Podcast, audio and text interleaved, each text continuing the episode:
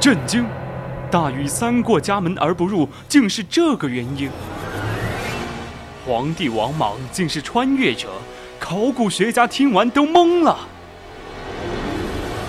明朝皇帝朱元璋最得力的手下，小时候竟然叫这个名字。那么在哪里才可以听到呢？先切音乐，最古老的名人资讯，最猎奇的古人八卦，古人社区，这是你没听过的全新版本。每周一晚九点，我们在百科探秘之古人社区等你。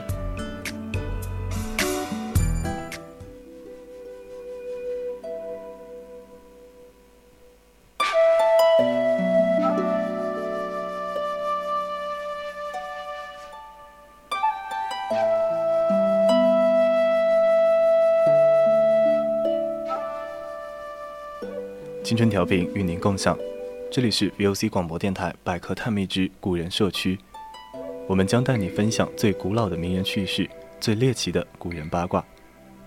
我是主播娄瑞涛，今天我们将要讨论的是古人工作那些事儿，欢迎大家到我们的 QQ 听友私群二七五幺三幺二九八与我们一起讨论。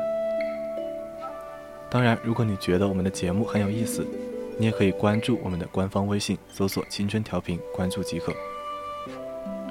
或者到荔枝上和微博上 @VOC 广播电台，我们会时刻关注您的消息。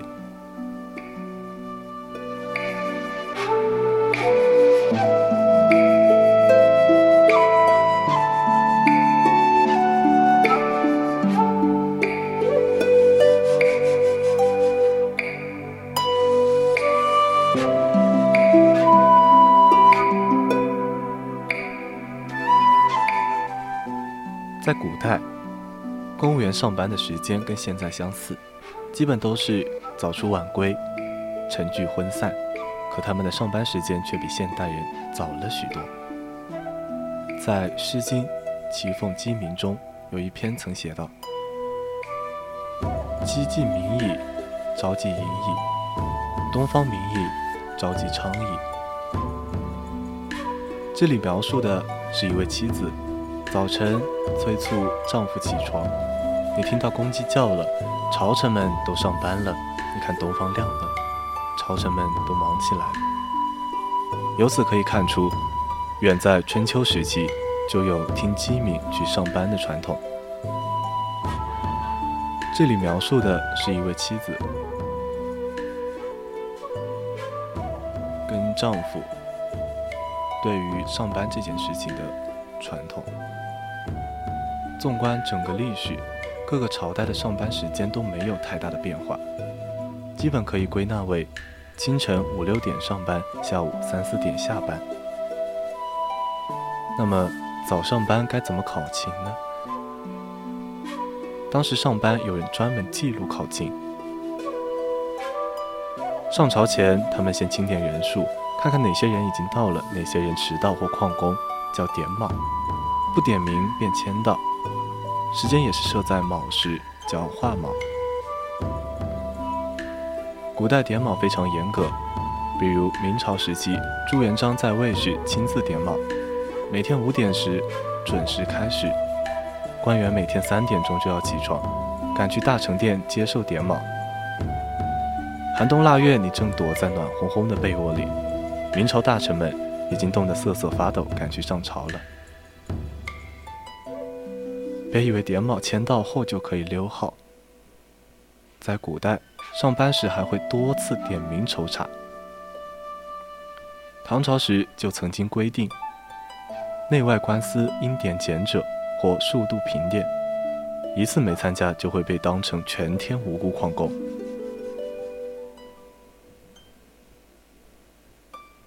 可见，在古代的公务员是多么辛苦。然而，皇帝更勤奋。秦始皇每天要批一百多斤的奏报，雍正皇帝四点多爬起来批奏折，在位十三年批了四五万份奏折，还批出了自己的风格。不过也有偷懒的爪。明神宗三十年不上朝，大臣们再也不用起早摸黑去签到了。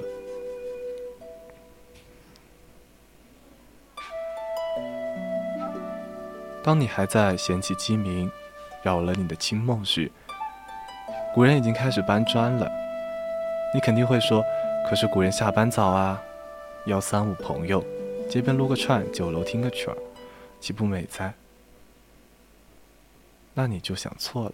古人虽然下班早，回到家却很晚了。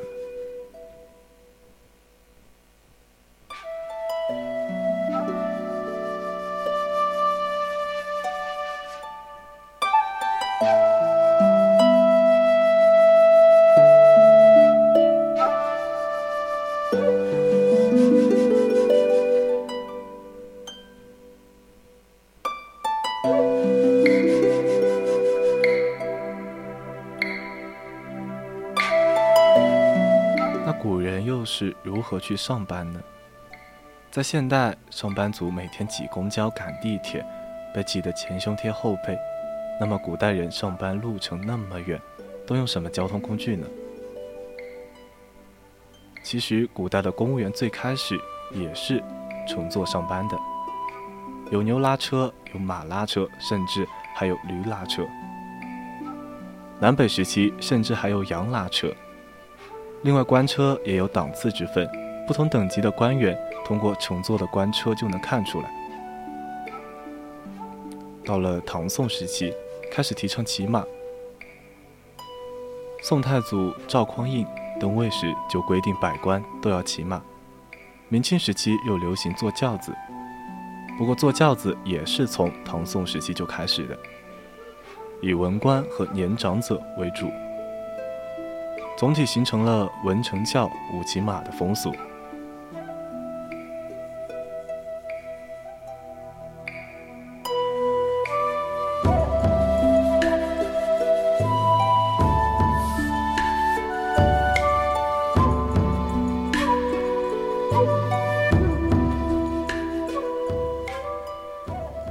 在唐玄宗时期，规定文武官朝参，无故不到者。多为记录。到唐肃宗时，朝参观无步不到，多为月俸。古代缺勤迟到罚款可比现在很多了，而且古代上班迟到可不只是克扣工资那么简单，甚至还会遭受皮肉之苦，甚至还会有判处有期徒刑。比如在唐律中有规定，内外官员因上班而不到者。缺勤一天处二十小板，每在满三天加一等，满二十五天处杖打一百大板，满三十五天判处徒刑一年。倘若是在军事重镇或边境地区供职的，还要罪加一等。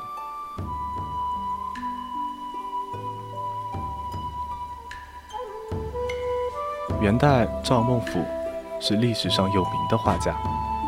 当时他在朝廷担任尚书省兵部部了，相当于当今的正厅级干部。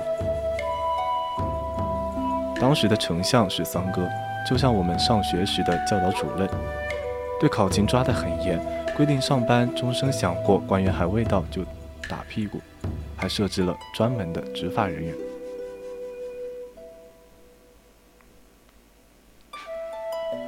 明朝时期。还发生过官员为了不迟到而跌入御河溺死的事件。当时京城不许点灯路，冬日天亮的迟，官员们上班只能摸黑前行，碰见同僚不凑近都认不出是谁，时不时还会发生追尾事件。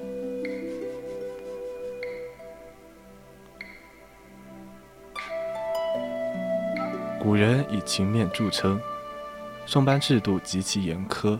与古代上班族比起来，当代人还是很安逸、很幸福的。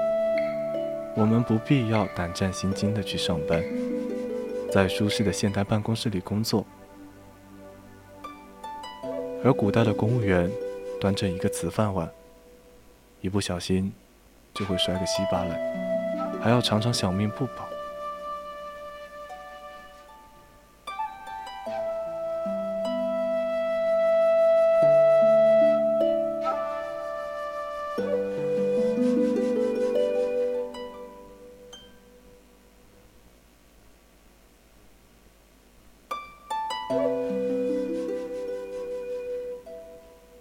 今天的古人社区就到这里，材料转载自网络，敬请继续锁定晴春调频，我是主播娄瑞涛，我们下期再见。